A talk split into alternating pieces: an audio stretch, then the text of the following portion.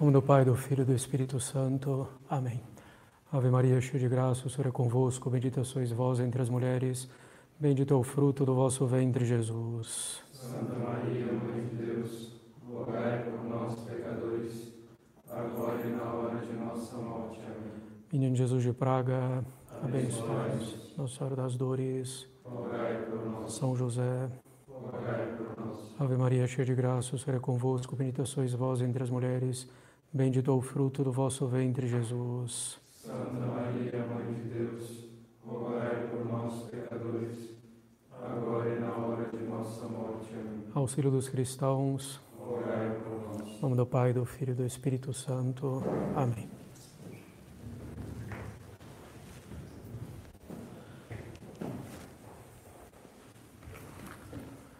Bem, então, em tempos de pandemia, então nós vamos fazer algumas coisinhas aqui ao vivo para que possam então de alguma forma é, tirar proveito, né? Como a gente tem insistindo, é, bens podem vir dessa situação e esse pode ser um deles, né? Então esse nosso pequeno curso de educação dos filhos mais rapidamente, mais facilmente é, acessível é, às pessoas.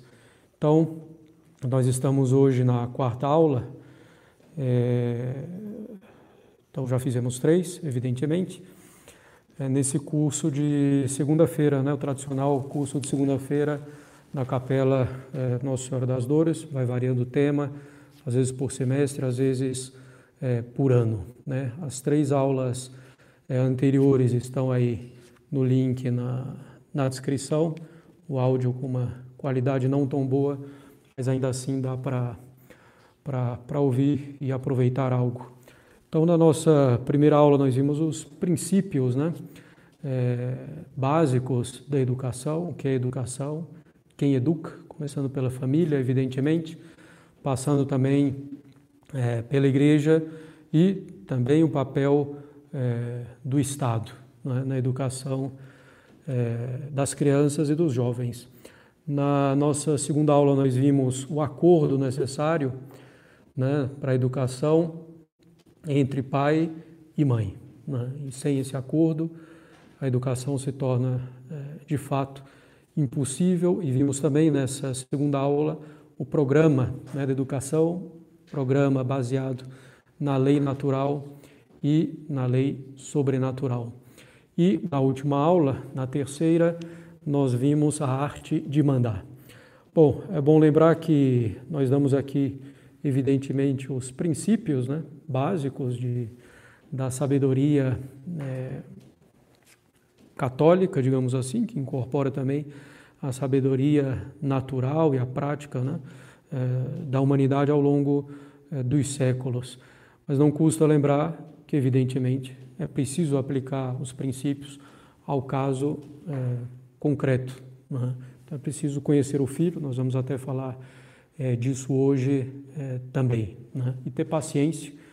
Educar é uma arte, exige repetição é, dos atos, formar a virtude né, nos filhos, em nós mesmos, mas aqui a educação nos filhos, então exige tempo. Então é preciso ter bastante é, paciência. Né? Padre, assisti a aula do senhor hoje e não consegui ainda ter nenhum resultado. Normal.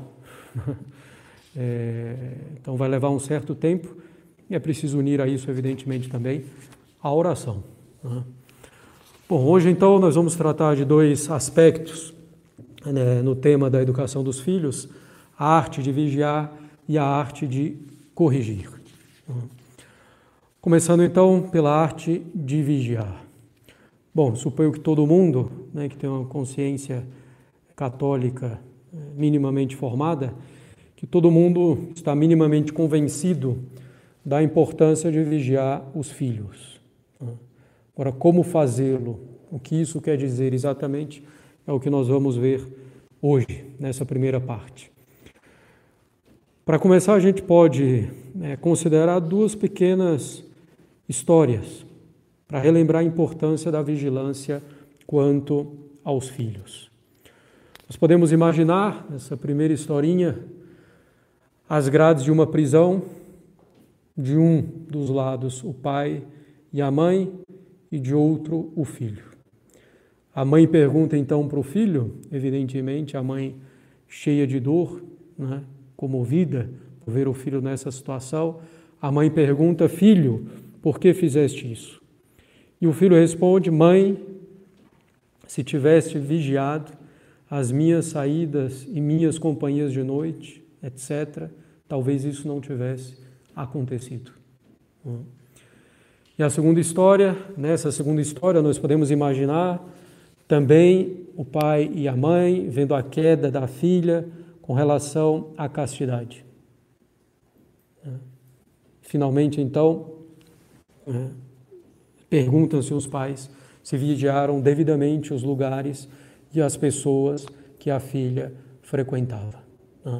Duas pequenas histórias,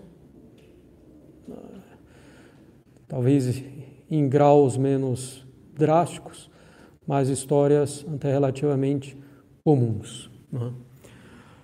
Então, isso nos mostra a importância da vigilância na educação dos filhos. Quem vigia? Evidentemente, Deus, em primeiro lugar, que vigia. Né?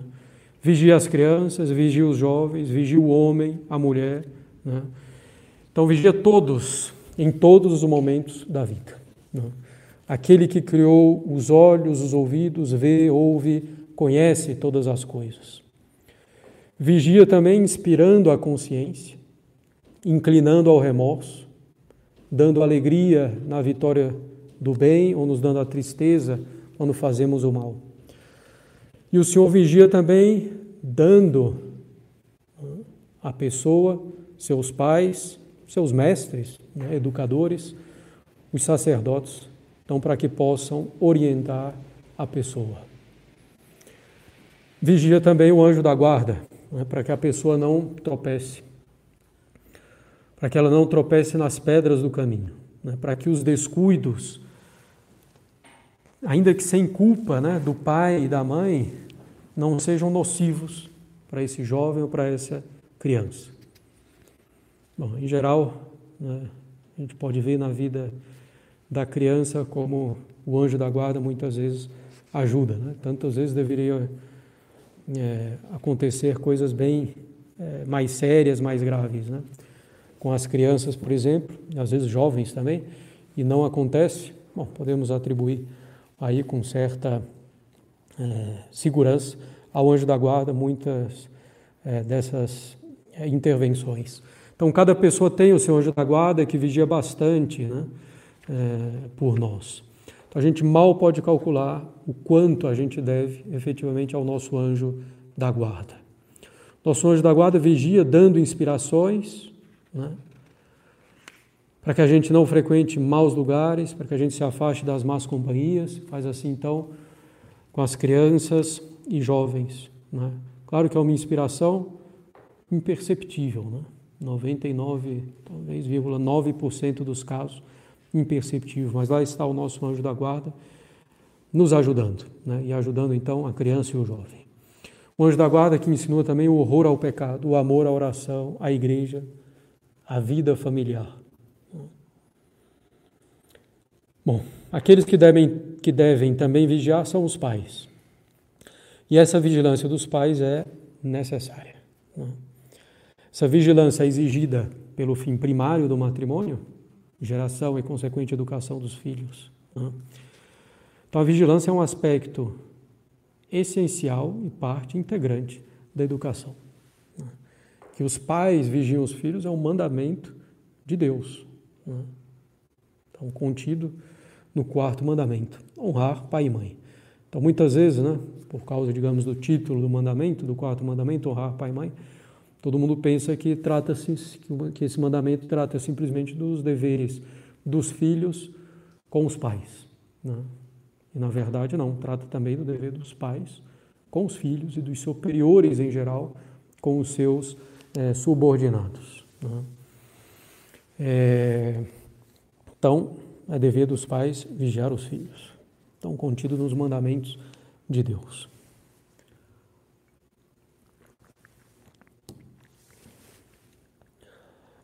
Bem, é necessário vigiar porque as nossas más inclinações advindas do pecado original, que feriu a nossa alma, né?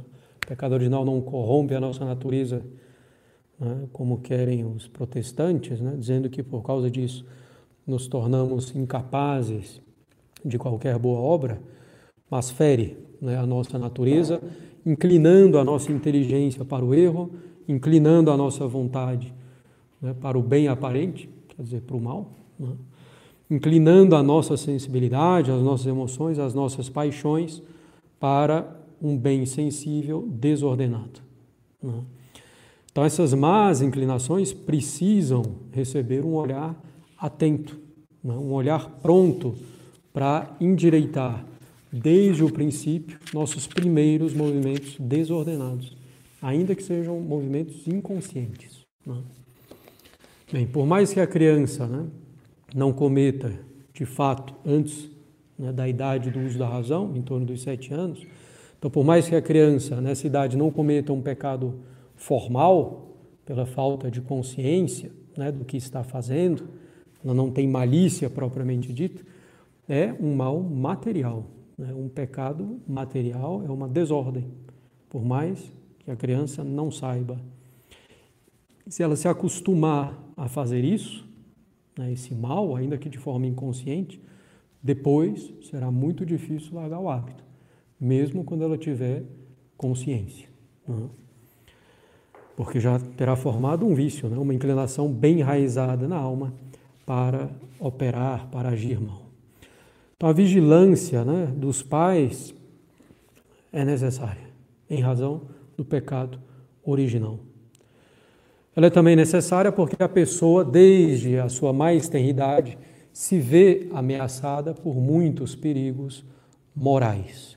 Claro, a gente insiste numa vigilância sobretudo moral, mas como a gente já falou, a educação engloba também o aspecto físico é necessária também uma vigilância quanto ao aspecto físico, sobretudo para as crianças é, menores. Né? Bom, mas a vigilância paterna é necessária também porque a pessoa, desde a sua mais tenra idade, se vê ameaçada por muitos perigos morais, né? enquanto vai caminhando pela estrada do seu desenvolvimento moral, justamente. Então, perigo esses é, que a criança desconhece, não sabe que aquilo é o mal, muitas vezes. Então, se não houver a vigilância, ela vai se deixar levar. Então, esses perigos podem vir de fora, né, o incentivo ao mal pelos maus exemplos, pela sedução direta né, de imagens imoral, morais, frívolas, filmes, séries, desenhos né, ruins, maus livros. Bom, para citar alguns, então, perigos que podem vir de fora. Né. Então é necessário que os pais vigiem e que eles ajam para prevenir né, contra essa influência maligna do exterior. E essa ameaça pode vir também de dentro. Né? São, em particular, as feridas do pecado original, que já mencionamos, além das dificuldades né, é, do próprio temperamento é, da criança, por exemplo.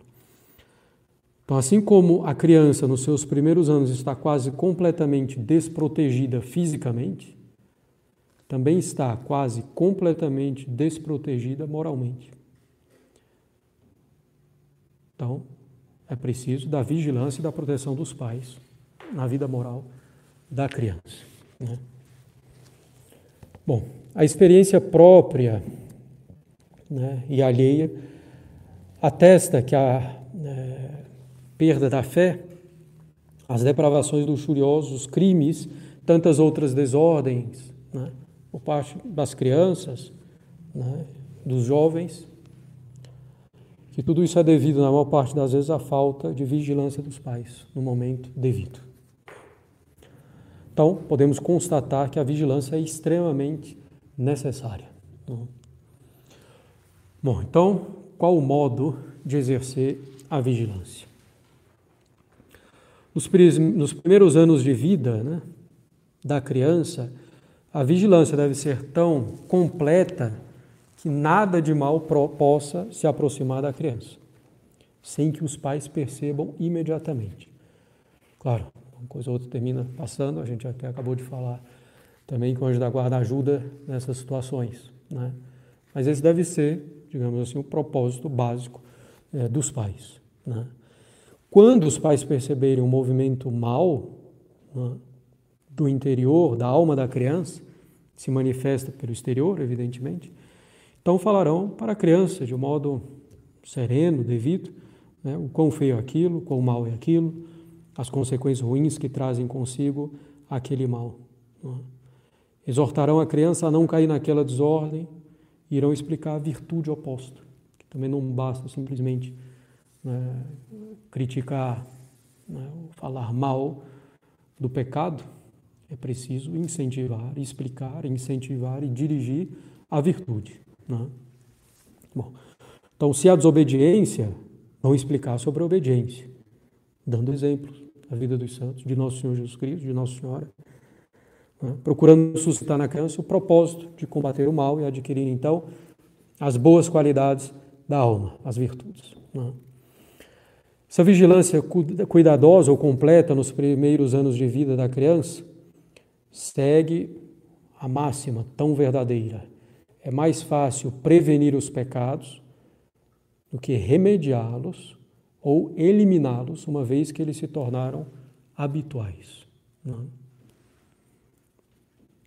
Bom, à medida então que as crianças forem é, crescendo, os pais deverão ir afrouxando pouco a pouco a vigilância.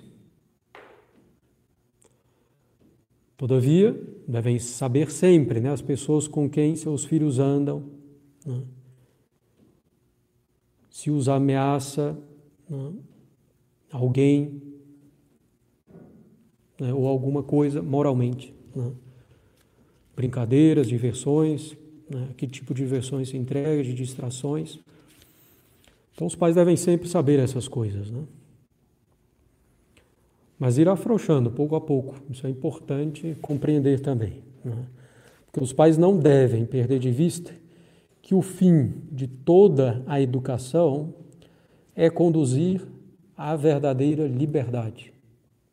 Ou seja, que a pessoa possa se comportar bem por própria convicção, por, por própria disposição de alma pelas virtudes que ela adquiriu.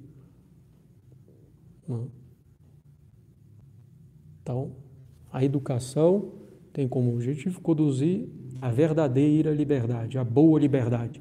O ideal é que a pessoa chegue aos 18 anos e tome as decisões sozinha. Né?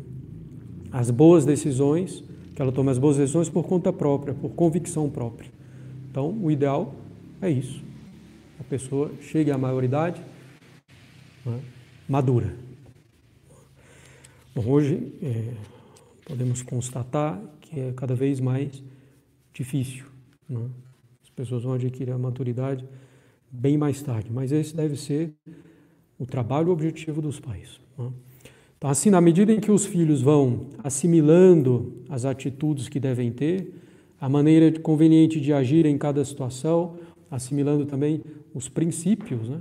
Para poder raciocinar, para poder agir de modo prudente. Então, os pais, à medida em que os filhos vão assim se desenvolvendo, devem retirar-se, pouco a pouco, né? reduzir a vigilância, até que seja o próprio jovem que se vigie a si mesmo. Evidentemente, cada caso é um caso, né? uns avançam mais rapidamente, outros menos. Não. E, bom, então, né, sempre estar informado o que o filho está fazendo, com quem anda. Né? Essa vigilância nunca pode se abandonar por completo, a não ser que a pessoa atinja realmente essa virtude já suficiente. Né? Então, o ideal a ser buscado é esse, que a pessoa haja cada vez mais motivada pelas próprias convicções, que os pais se retirem pouco a pouco, diminuindo a vigilância, para que a pessoa se vigie pois é o que ela terá que fazer para o resto da vida. Então, às vezes, alguns pais erram pelo excesso, né? tem um defeito, que é a falta de vigilância, ou a falta de vigilância suficiente a cada momento, né? afrouxando, mas manter a vigilância necessária a cada momento. Então, alguns pecam, evidentemente, por defeito, muitos também por excesso. vigiando demais, não dando nenhuma liberdade, definindo tudo, e vai chegar, vai ser um, um adulto inseguro, imaturo, né, incapaz de se guiar a si mesmo. Vai dar problemas graves também. Né? Bom. Então, os pais vão afrouxando pouco a pouco, mas atentos. Né? Saber com segurança, com precisão, exatidão, uso que os filhos fazem da liberdade que vai sendo concedida a eles. Né? Essa vigilância não é uma vigilância policialesca, evidentemente, né? que seria contraproducente, mas com habilidade, com doçura, discreta, né? claro, fazendo intervenções quando necessário, se interessando pela vida do filho. O que você tem feito, como é que está a escola, né? como é que estão os estudos, quem são os seus amigos, né? de modo tranquilo. Né? E é importante, né, justamente nessa vigilância, nesse exercício da vigilância, que os pais tenham sempre a confiança dos filhos. Né? Então, os pais devem fazer de modo que os filhos tenham confiança neles. Né? A confiança é chave na obra da educação. Sem a confiança, impossível educar. Né? Então, que os filhos tenham essa confiança, tenham essa confiança nos pais, para poder falar tudo. Né? E os pais têm que favorecer isso. Né? É, às vezes tem, a criança às vezes vai, ou jovem, né, vai contar alguma, algum fato problemático aconteceu, às vezes nem é culpa dele. Os pais nem terminaram de ouvir, já estão brigando com a criança ou com o filho, por exemplo. É óbvio então que a criança ou o adolescente, bom, nem foi culpa minha, eu estava falando para pedir ajuda, para ver, e já recebi logo uma bronca, então não vale a pena falar. E se fecha completamente. Né? Então os pais têm que ter essa atenção né, para manter a confiança dos filhos neles. Né? Bom, a extensão dessa vigilância. Bom, primeiramente, a vigilância é sobre a própria pessoa do filho. Né? E dentro disso, em primeiro lugar, sobre a sua inteligência. Né? Para ir assegurando que o filho se governa por princípios, critérios verdadeiros. Então, dar bons conselhos, contar a própria experiência de vida de outras pessoas, sem escandalizar, sem orgulho. É?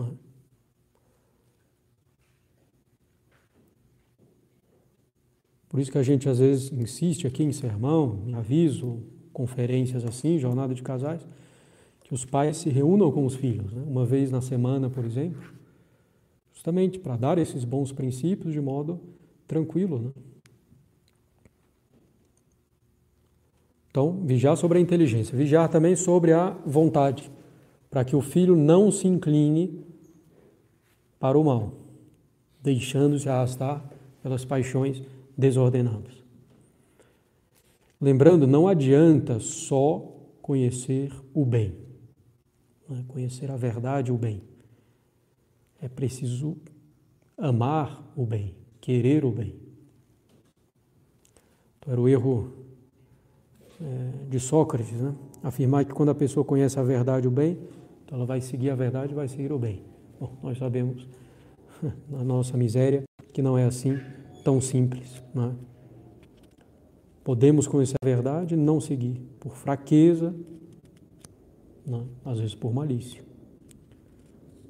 Então é preciso formar a inteligência e a vontade dos filhos. Né? Então, para que a pessoa ame o que é reto, nobre, né? para que ela ame e deseje os bens eternos, sobretudo. Bom, depois né, da vigilância sobre a vigilância sobre a própria pessoa do filho, deve-se vigiar sobre as suas relações com os demais. Com os irmãos, vigiar para que se tratem de maneira afetuosa, sem afetação, com modéstia, não esquecendo a devida separação que deve existir entre irmãos e irmãs em certas circunstâncias.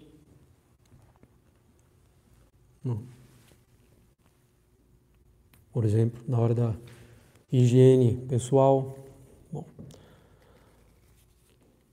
Já nas relações com os demais, com parentes também, tios, primos, alguns são muito bons, né, não há dúvida, outros não. Santa Teresa, por exemplo, esteve a ponto né, de perder-se pela companhia de uma prima vaidosa. Começou a incutir isso na alma dela. Voltaire se perdeu porque tinha um tio ateu que o influenciou muito. Então, atenção né, a outros é, parentes, né, parentes que possam semear a semente da incredulidade, da indiferença, da luxúria, né, arrastando aos pecados. Então, ter a vigilância também com os parentes, né? vigiar a relação dos filhos com outros parentes. Claro que aqui também ter bom senso, né? discernimento. É, muitas vezes algumas pessoas acham que tudo é pretexto para romper com tal parente, com isso, com aquilo. Não é preciso ter vigilância. Né? Procurar conviver bem com as pessoas na medida do possível e preservando, evidentemente, a alma dos filhos. Né? Ter bom senso. Então, não é sair cortando relações por aí, sem ver nem para quê, sem, sem critério, sem ter um motivo realmente grave e, e persistente, eventualmente. Né? Bom, é preciso vigiar a relação dos filhos com eh, os amigos, evidentemente. A Sagrada Escritura diz: quem encontrou amigo achou um tesouro. Mas quantos, ao contrário, por um mau amigo perderam a fé, perderam-se no caminho da impureza, da impureza, do vício no álcool, na infâmia, nos crimes, etc. São João Bosco diz, né, a má companhia é o flagelo da juventude. E de fato, isso é bem constatável né, na prática. Em particular, bom, não havendo escolas é, católicas, né, então muito facilmente é, os jovens tecem amizades né, que não tem, evidentemente, por base a virtude nesses meios, a gente começa a ver mudanças, né? Então, essa vigilância explicando bem as coisas para os filhos. Bom, deve-se vigiar também sobre as diversões do filho, sobre as distrações do filho.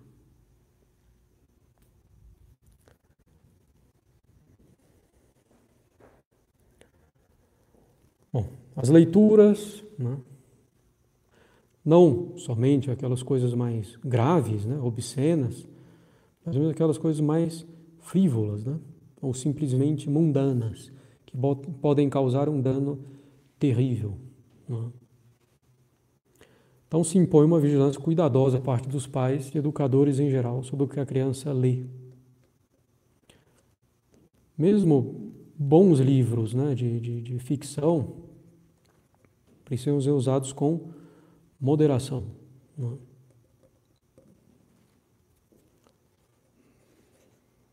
Para não fazer a criança passar a viver num mundo é, de ilusão, um mundo inexistente.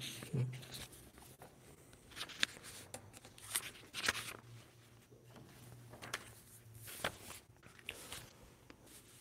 Bom, evidentemente, uh, filmes, né? Incluindo aí cinema, séries, etc.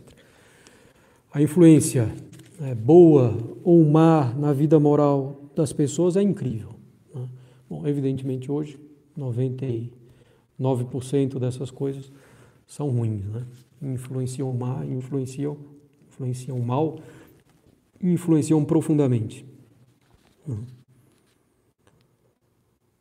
Bom, e né, mesmo os autores antigos né, já falavam isso do, do cinema, e hoje o cinema é multiplicado quase ao infinito, com televisão, com internet. Né?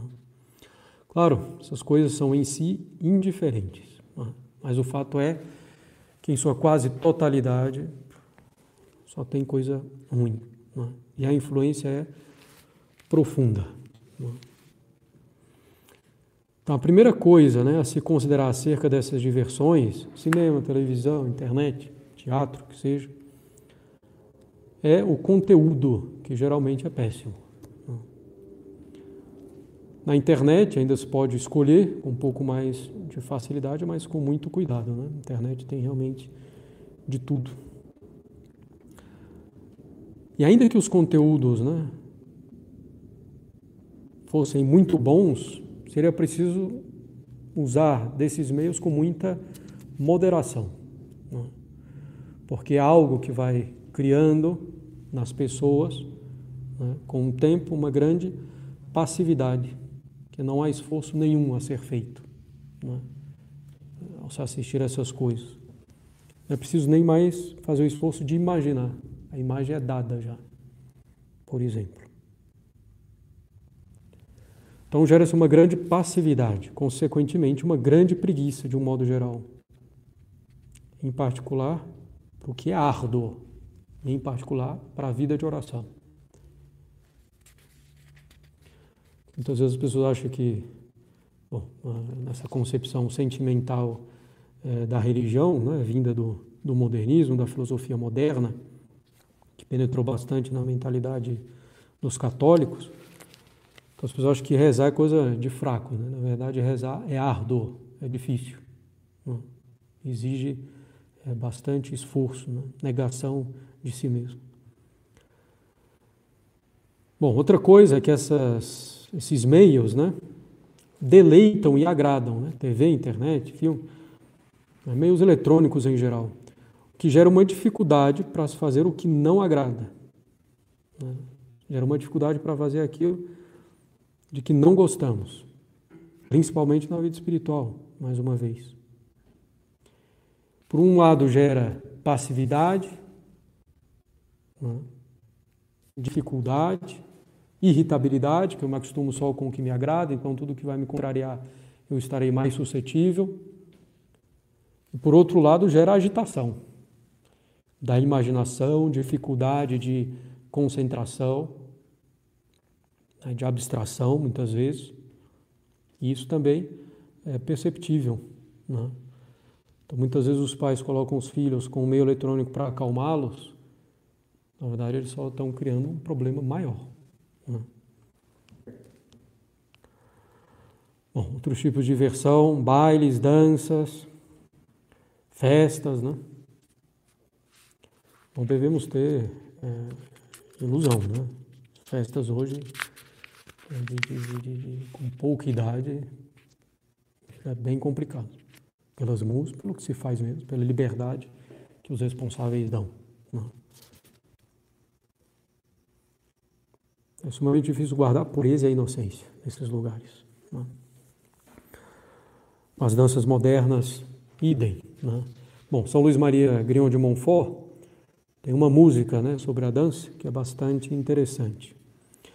Ele diz, é evidente, né, e a moral católica, que é possível em si dançar sem pecado. Bom, tem danças que em si, pelos movimentos, são pecaminosas, não tem jeito, mas existem danças que é, que em si não são pecaminosos. Então é possível né, haver uma dança sem pecado. Mas ele diz que são necessárias tantas circunstâncias para dançar sem pecado, né? onde, como, quando, com quem, que é praticamente impossível né, dançar sem pecado. E ele diz que é uma grande arma do demônio.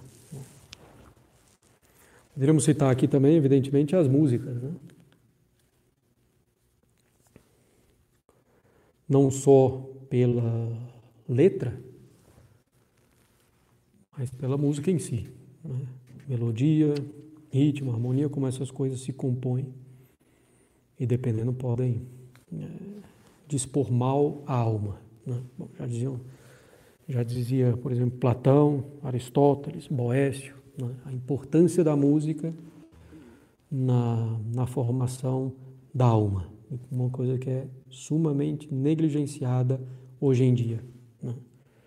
Bom, sem falar de outras distrações, excursões de jovens, de adolescentes, escola, imagina. Banhos públicos, piscinas, né? Bom, moral da igreja muito clara é, com relação a isso, né? Então, para ir num, na praia, tomar banho né, numa praia, no mar, numa piscina, três condições necessárias. Primeiro, companhia escolhida, não mista. Segundo, trajes é, decentes. Terceiro, local reservado. Né? Inclusive, isso é, estava presente na, no Sínodo Diocesano do Rio de Janeiro, final dos anos 40, início dos anos é, 50. Né? E é bom senso e é moral católica, nada mudou. Né? A natureza humana é, não mudou. Né? Então, essas regras continuam é, se aplicando e o costume, nesse caso, não atenua o problema da situação. Bom, vigilância também na escola, outras atividades, evidentemente, a fim de saber o que está acontecendo. Né? Sei lá, no esporte que a criança faz, no inglês. Né? Bom.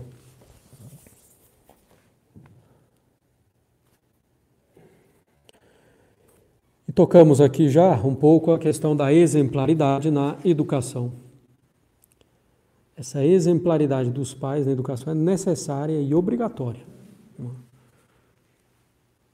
Por algumas razões. Primeiro, pela psicologia da criança.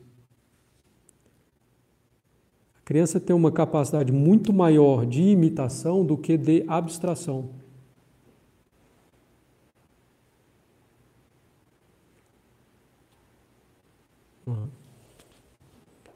Ela compreende muito melhor o fato que está diante dela do que a explicação abstrata.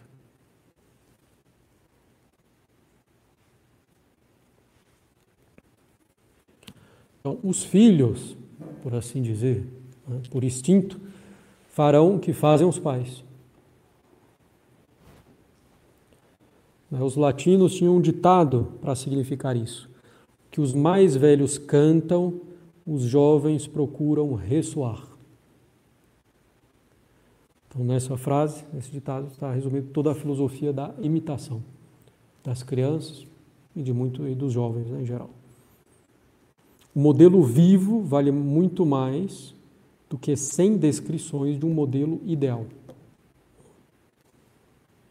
Então, essa é a primeira razão pela qual os pais devem dar o exemplo, porque ele é necessário e obrigatório, pela psicologia da criança. Segundo, da razão, para afiançar a autoridade dos pais. Porque com que autoridade podem os pais mandar algo aos seus filhos se a sua própria conduta é a negação daquilo que mandam os filhos fazer?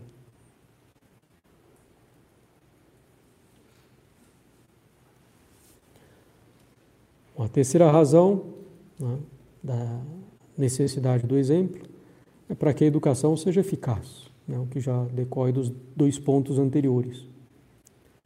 Só são capazes de educar eficazmente os pais cujas ações estão de acordo com as palavras.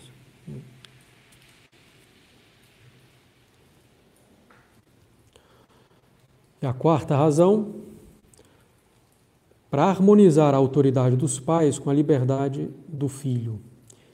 Se os pais não dão bom exemplo, no fundo é como se estivesse impondo algo de maneira arbitrária, autoritária. E então os filhos vão tender a se revoltar contra essa autoridade, que lhes parece arbitrária, porque não é acompanhada de conduta coerente.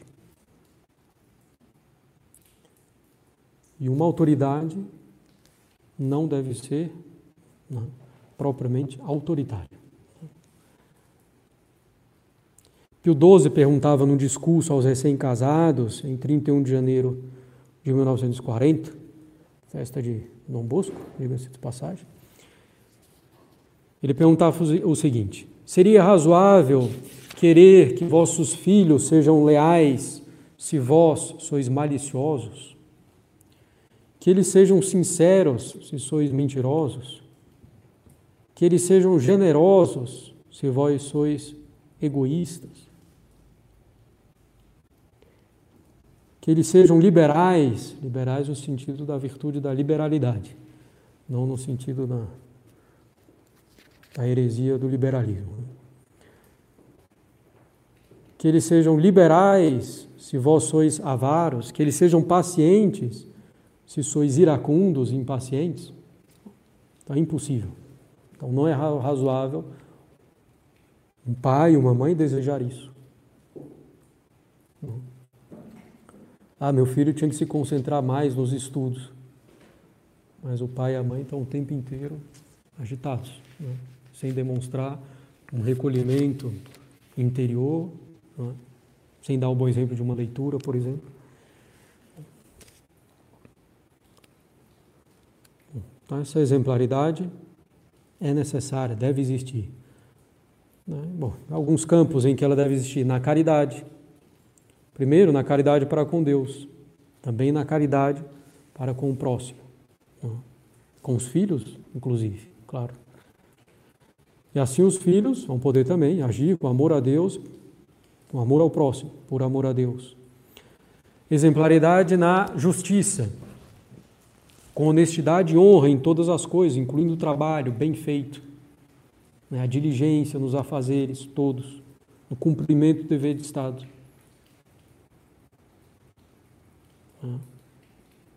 pela limpidez, transparência em todas as ações.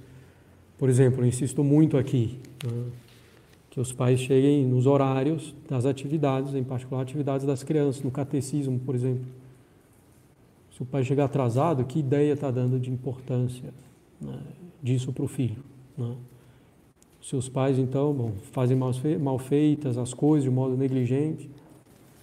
Que exemplo estão dando? Né? Bom, devem dar o exemplo também na paz, né? sobretudo para guardar a paz familiar, controlando a própria ira, a impaciência, para que possa reinar no lar a paz. Dar o bom exemplo na vida religiosa.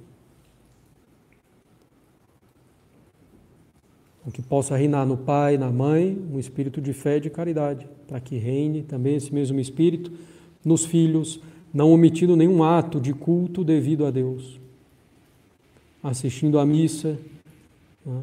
confessando, comungando, rezando, rezando em família, o terço em particular, fazendo esse esforço. Então a responsabilidade dos pais é imensa. Né? Os pecados dos pais deixam uma marca profunda na vida de seus filhos. Né? Sobretudo, claro, quando esses pecados, quando os pais não procuram combater seriamente esses pecados. Bom, fraquezas todos temos, né? então que os pais caiam é normal, mas que os filhos vejam que o pai, a mãe se esforçam para evitar essas quedas. Não. Né? Se vem no pai uma negligência né, no combate a tal pecado, a tal vício, negligência em adquirir tal virtude, então vai ser muito ruim para os filhos, evidentemente. Claro, Deus vai pedir contas né, aos pais de todos os pecados que os filhos vierem a cometer por negligência ou mau exemplo dos pais. Né. Como se os próprios pais tivessem cometido esses pecados. Bom, essas obrigações não devem esmagar os pais. Né?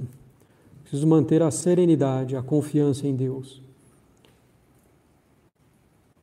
Procurar fazer a própria parte da melhor maneira possível, pedindo a Deus e a Nossa Senhora para que ajudem. Não. Então, rezar no campo da educação, não só ah, para que meu filho adquira tal virtude, para que meu filho seja bom, rezar por si mesmo, para que possa educar bem. Né? Guardar a serenidade, né? apoiar-se em Deus e as coisas correrão bem desse mundo. Bom, então aqui nós concluímos a primeira parte, que é a arte de vigiar. Passamos então à segunda parte da aula de hoje, que é a arte de corrigir. correção deve ter dois aspectos? Buscar duas finalidades. Afastar os filhos do mal e estimular os filhos na prática do bem. Qualquer pena bem aplicada tem esses dois é, objetivos, né? além de restituir a justiça lesada, evidentemente. Bom, nós trataremos aqui hoje, principalmente, do primeiro aspecto, afastar do mal. Né? O ponto de né, estimular os filhos na prática do bem, nós vamos ver numa próxima aula, né, a arte de estimular justamente para o bem. Bom, vamos considerar então a conduta que os pais devem ter antes, durante e depois da correção. Antes da correção.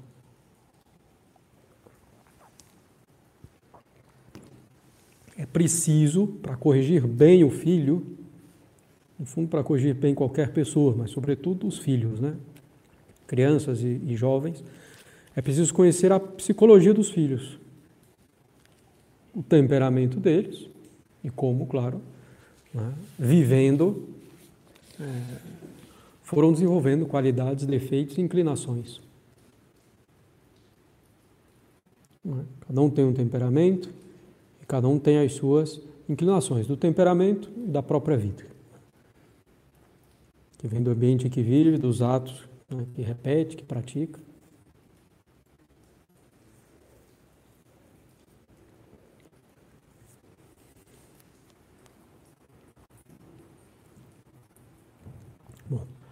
Então, conhecer né, em geral, para poder conhecer em particular os próprios filhos. Bom, a alma né, de uma criança é como um campo selvagem. Né? É preciso arrancar as ervas daninhas, são as paixões desordenadas, em particular as feridas do pecado original, né, as inclinações, é, as más inclinações que advêm do temperamento então é preciso arrancar as ervas daninhas e semear os bons grãos do dever, da educação, da religião, entre outros. Né? Claro, do amor a Deus em primeiro lugar.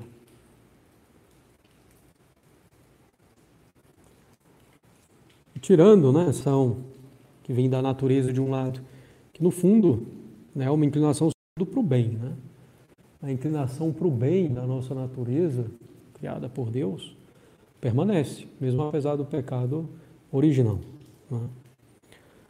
Bom, é de fato a alma né, da criança é praticamente como uma tábua rasa, não tem nada escrito. Né? Falar Aristóteles, São Tomás, com relação ao conhecimento, e a gente pode aplicar também, é, basicamente no campo moral. Né?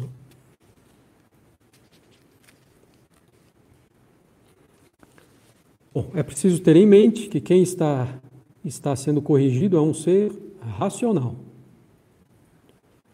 Portanto, a correção deve procurar três coisas. Primeira coisa é que o filho haja racionalmente. Ele possa agir segundo a reta razão. É?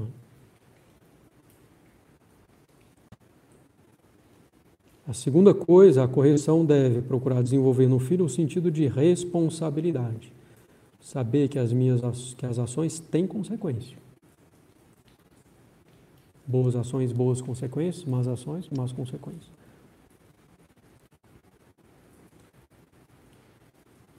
Né? Que a, e que cada um tem as suas uh, seus deveres, suas obrigações para consigo, para com o próximo, para com Deus, evidentemente. Bom, a terceira coisa que deve procurar correção, que a criança passe a agir por convicção própria.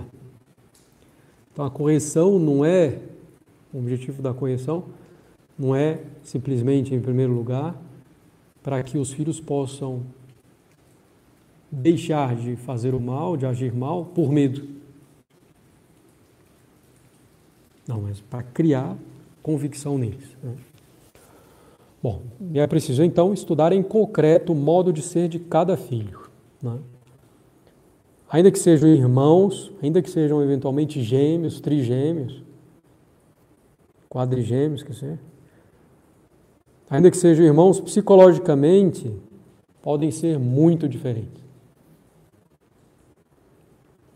O modo de corrigir um pode não ser eficaz para corrigir o outro. E ainda assim é preciso ter uma arte grande, porque se é preciso mudar o modo de corrigir, o outro pode achar que é injusto a coisa que ele recebe, porque o outro está recebendo diferente. Então tem que fazer as coisas bem feitas. Né? Então o modo de corrigir um não pode, não ser eficaz para corrigir o outro. Né? Por exemplo, temperamento sanguíneo, fleumático. Bem, aliás, não confundir absolutamente, né? Questão de temperamento com qualquer influência dos astros, né? Visão simbólica do mundo, etc. Absolutamente não. não. Nem com questão de camada disso ou daquilo.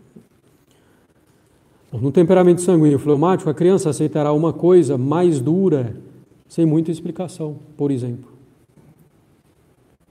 No temperamento colérico e melancólico, se houver dureza sem explicação, tendência a criança, o jovem, se revoltar. É preciso dar mais razões. Então, o modo de corrigir um talvez não seja melhor para o outro. Né? Não é a mesma maneira corrigir uma criança nas suas várias fases e corrigir um jovem. Às vezes mesmo um menino e uma menina. Então não há um molde exato a ser usado na correção de todos os filhos. Existem alguns princípios que devem ser observados, mas não um molde a ser usado para todos, indistintamente, qualquer situação. Então é preciso ver o jeito do filho, ajustar, né, para melhor corrigi-lo e ajudá-lo. Né.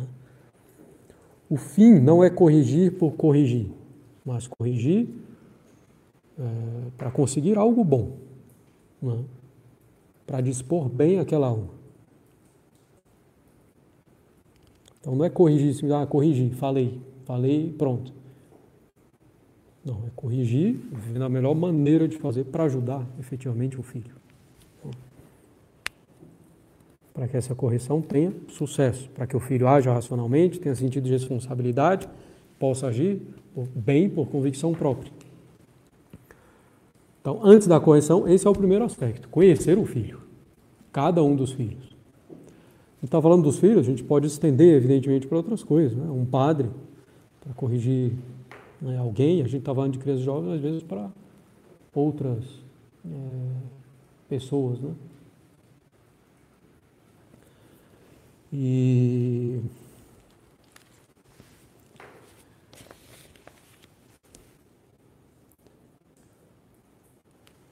Travou aí. Aperta aí.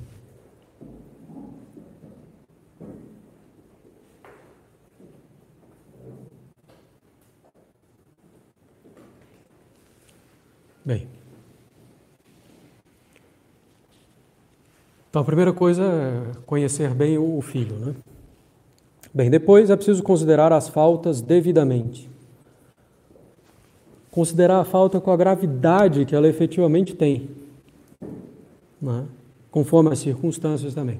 Por exemplo, às vezes a criança coloca os pais numa situação ridícula na frente de visitas e o pai ou a mãe, né, o pai briga duramente com a criança por causa daquilo.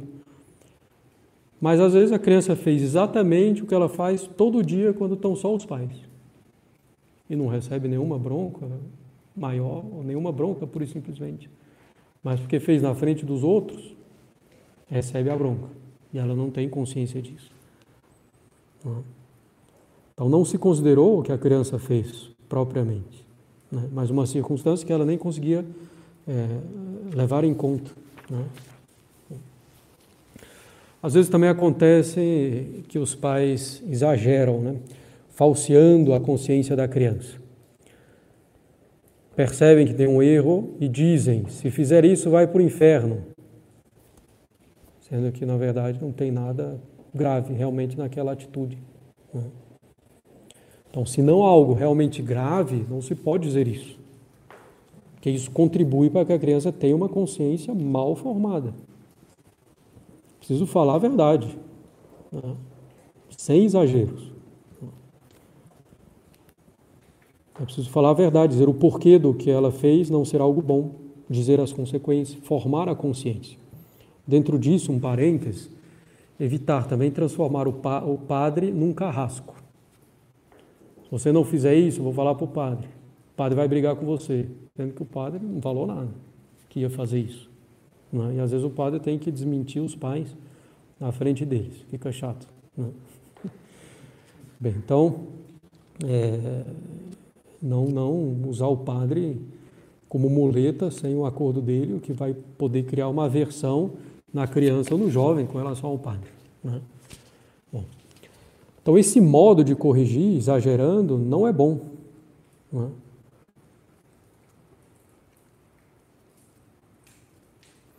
Outra coisa, a correção é, ela tem que ser desinteressada. Os pais não corrigem para eles mesmos. Corrige para o bem do filho. Na correção não deve entrar em jogo o interesse pessoal simplesmente dos pais. Deve-se considerar o interesse do filho. A correção deve ser para o bem do filho. Não. É preciso levar isso em conta.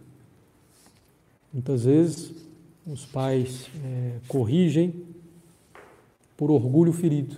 Não me obedeceu, fica com raiva por causa disso. Não porque a criança fez mal, porque é mal para ela, porque ofendeu a Deus, mas por orgulho ferido, me desobedeceu.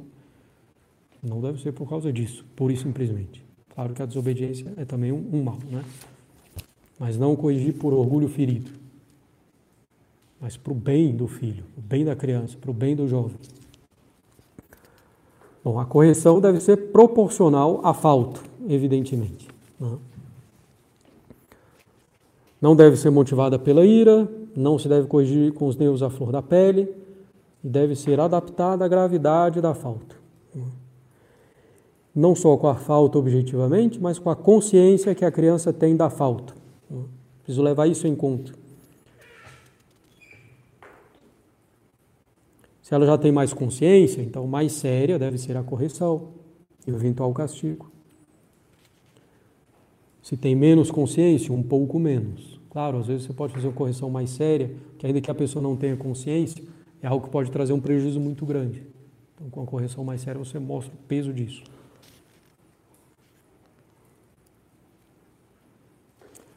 Então, muitas vezes a correção não forma a criança, o jovem, porque ela considera a falta simplesmente aquilo que desagradou aos pais, pelo modo dos pais corrigirem, né? não mostrando esse desinteresse, a proporção. Então a criança acha que simplesmente é um capricho dos pais, ou que o problema foi desagradar aos pais e não a coisa em si e a ofensa a Deus. Né? E assim perde a hierarquia de valor das coisas.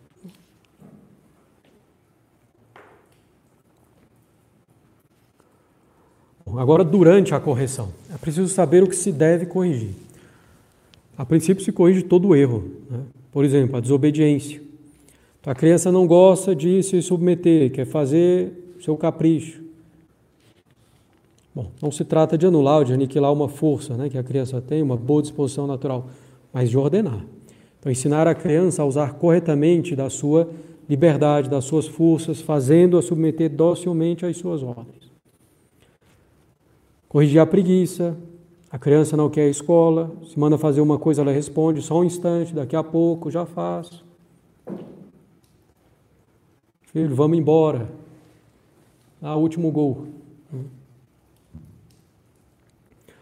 Bom, claro, ter, ter paciência, né? não é acabar com tudo por causa disso, mas é preciso ir, ir formando, né? É preciso ensiná-la a amar o trabalho, a ter apreço pelo dever a ser cumprido. Lembrando que a ociosidade é a mãe de todos os vícios. Né? A preguiça leva à ociosidade. O orgulho, né? se o filho é pedante, se ele se basta a si mesmo, não ouve os outros, ensinar a humildade. Né? O orgulhoso vai se tornando invejoso, vingativo, etc. A vaidade, olhar para a filha, infelizmente, cada vez mais é preciso também olhar para os filhos, né? e ver né, se a todo momento está na frente do espelho com adereços, etc. Ensinar a modéstia, a simplicidade, a vestir-se decentemente, a evitar a frivolidade, a superficialidade, corrigir a sensualidade. Né? Corrigir falando as coisas na medida em que os filhos vão descobrindo né, esse tipo de coisa. Saber antecipar-se um pouco, que eles vão aprender de qualquer jeito. É melhor aprender com os pais da forma correta do que com os outros, né, de modo incorreto, de modo absurdo. Em particular, nessas escolas eh, não católicas ou só católicas de nome. É?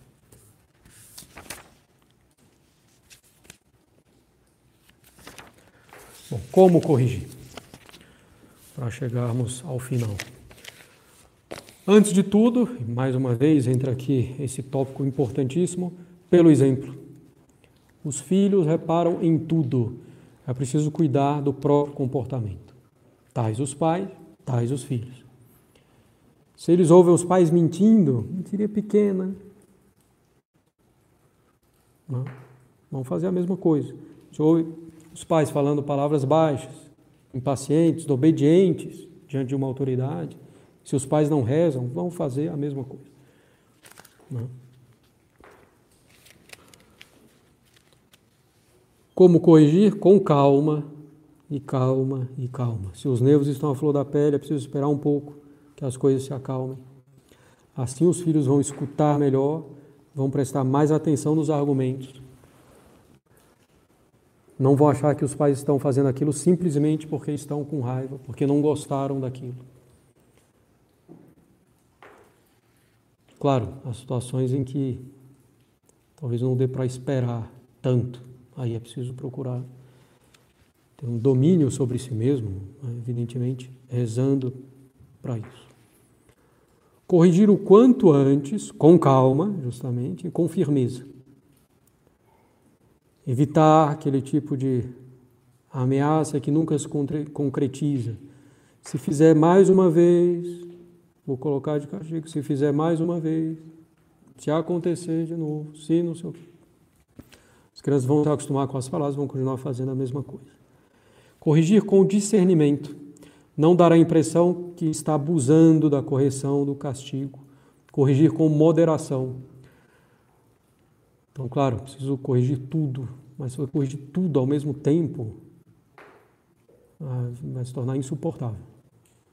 Ela então não vai aceitar a correção também. Então, preciso ter moderação. Não, é? não corrigir jamais colocando o filho em situação ridícula ou zombando do filho. Que é evidente o filho vai perder a confiança nos pais. Uma correção assim. E aí acabou. É? Você está corrigindo para o bem dos filhos, né? Por que fazer assim? Expondo os defeitos do filho. Corrigir como cristão a um outro cristão. Corrigir com bondade, porque assim se consegue mais fruto do que com a ira e a vara. Bondade não quer dizer moleza. Né? A bondade pode ser firme e a bondade não exclui a vara, quando necessário. Claro, de modo proporcional, castigo físico é moralmente lícito, mas deve ser proporcional, evitado, inclusive, na medida do possível, é, proporcional e, sobretudo, mais na infância. Né? Quanto mais o filho vai é, crescendo, menos devem ser aplicados castigo físico, vão criar revolta, em vez de realmente formar algo. Bom, depois da correção, Então é preciso né, fazer de modo que os filhos vejam que os pais amam, né, os amam. Que eles vejam com clareza que não estão sendo corrigidos por gosto ou capricho, mas que a correção é para ensinar a ser um bom homem, uma boa mulher. Que isto sempre fique muito claro, não precisa ser simplesmente ou né, necessariamente pelas palavras, mas por todo modo de fazer. Que a criança compreenda que é para o bem dela, que é por amor a ela que os pais estão corrigindo. Não? É? E muitas vezes, de fato, né, os pais sofrem mais do que o próprio filho ao corrigi-lo, ao castigá-lo. Né? Às vezes os filhos mesmo percebem isso.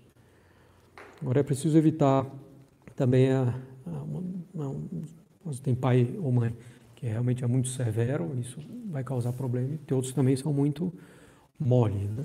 e a maior parte é mole. Está no justo meio da virtude. É, então, a moleza é um dos grandes problemas né? na educação dos filhos. A gente falou de vigilância, etc. Às vezes os pais até sabem, essa festa é ruim, tal coisa é ruim. Mas, ah, coitadinho do meu filho, não pode, né? Com 12 anos. Não. E aí vai. Inclusive, bom, voltando aí, esperando que a bateria não acabe. É, é, a vigilância nessas coisas também, né?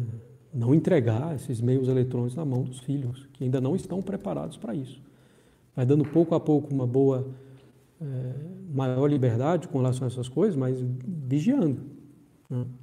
Vigiando. Sempre ali. Né? Todo mundo sabe né, que, que, crianças e jovens são espertos, né? Ah, tem a senha, eu falei a senha, mas ele não vai ver. Vai lá ver, né? Vai observar a senha que está sendo digitada, essas coisas acontecem. Infelizmente, não acontece. Não tem que se iludir, não. Né, os pais, meu filho é diferente. Não é. Né? Às vezes basta a gente lembrar de como a gente foi nessa época. Os filhos são iguais. Né? Claro, às vezes recebendo já uma educação melhor, etc. Uma coisa se atenua, mas bom, a miséria humana é a miséria humana. Muita vigilância com relação a essas coisas. Né? E não se pode, né, sob pretexto de ter pena do filho, cooperar com um pecado. Não. Tem sentido. Ah, senão ele vai se revoltar. Né, e vai cometer um pecado se revoltando. Tá tudo bem, mas ele vai cometer um pecado e você vai participar dele permitindo que ele faça algo ruim. Não tem sentido. Se por acaso ele se revoltar, você procurando fazer as coisas bem feitas com caridade, pelo menos culpa sua não vai ter. Né?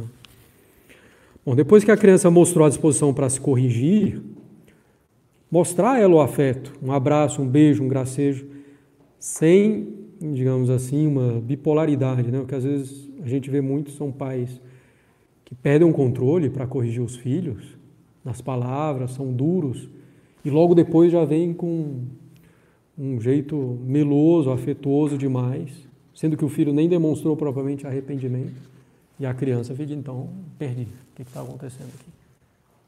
Fiz algo errado, não fiz, e vai gerar problemas, inclusive sérios, né, para a criança, de insegurança, de saber o que é certo, o que é errado, né, de, de, de saber o que, que é bom, o que não é, o que que né? não tem previsibilidade é, nos pais. Né? Ela fica perdida.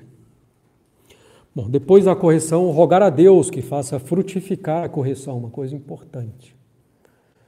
Às vezes, né, se age como um pagão, confiando somente nas próprias forças, se esquecendo de rezar. Ah, corrigir, espero que dê certo. Não, vamos rezar para que dê certo. Para que Deus haja também. Então é preciso pedir a Deus que ajude naquela correção para que ela seja, seja, para que ela seja eficaz e para que a criança se dê conta né? que foi feito para o bem dela, que ela deve se corrigir, mudar.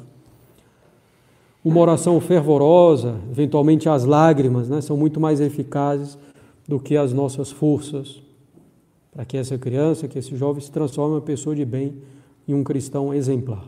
Exemplo clássico, Santa Mônica. Né? Então é preciso rezar, não esquecer do aspecto sobrenatural na obra da educação. Invocar a Deus, pedir a Deus que ajude com muita confiança, rezar a Nossa Senhora, a esses santos que foram bons pais e bons educadores. Por exemplo, São João Bosco, São Francisco de Sales, Santa Mônica, é, que acabamos é, de citar. Bem, então espero que tenha sido proveitoso. Nos vemos na próxima segunda-feira. Então vamos rezar para concluir.